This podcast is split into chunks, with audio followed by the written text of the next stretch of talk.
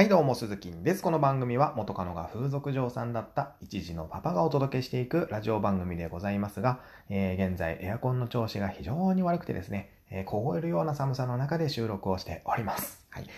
えー、手がかじかんでおりますけども、今日は、え望む未来をつかめる人の特徴というテーマでお話をしていきます。え例えば、若い頃の僕であれば、どんな未来を望んでいたかというと、とびきりの美人とエッチしたいとか、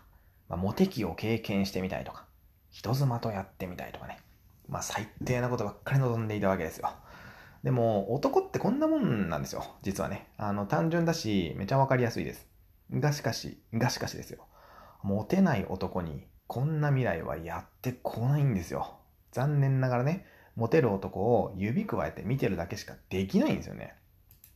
自分がどうやったらモテるのか、どうやったら望む未来を手に入れられるのかをちゃんと考えて、こう辛くて苦しい努力をしないといけないわけなんですよ。で、何も僕はね、未来をつかめる人は努力してる人だよなんて、こう誰でもわかるようなことを言いたかったわけじゃないわけですよ。未来って今の延長線上にしかないよってことが言いたいんですよね。えー、ほとんどの人が今すぐ欲しい未来を望むわけじゃないですか。辛くて苦しくて、そんな努力は飛び越して欲しい未来だけを望みますよね。でも、未来って今の延長線上にしかないので、ちょっと先の未来、つまりは、えー、辛く苦しい努力を通過しないと未来にはいけないわけなんですよ。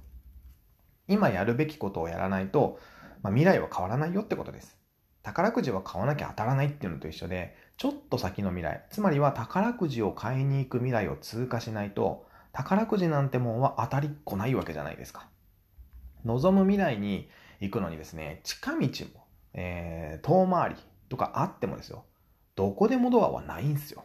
近道と遠回りはあってもね、こう、いきなりその望む未来に到着できるような、どこでもドアみたいなもんはないわけですよ。瞬間移動なんてできないんです。だから、望む未来をつかめる人の特徴は、望む未来のために今努力できる人です。あなたは今、どんな努力をしていますか？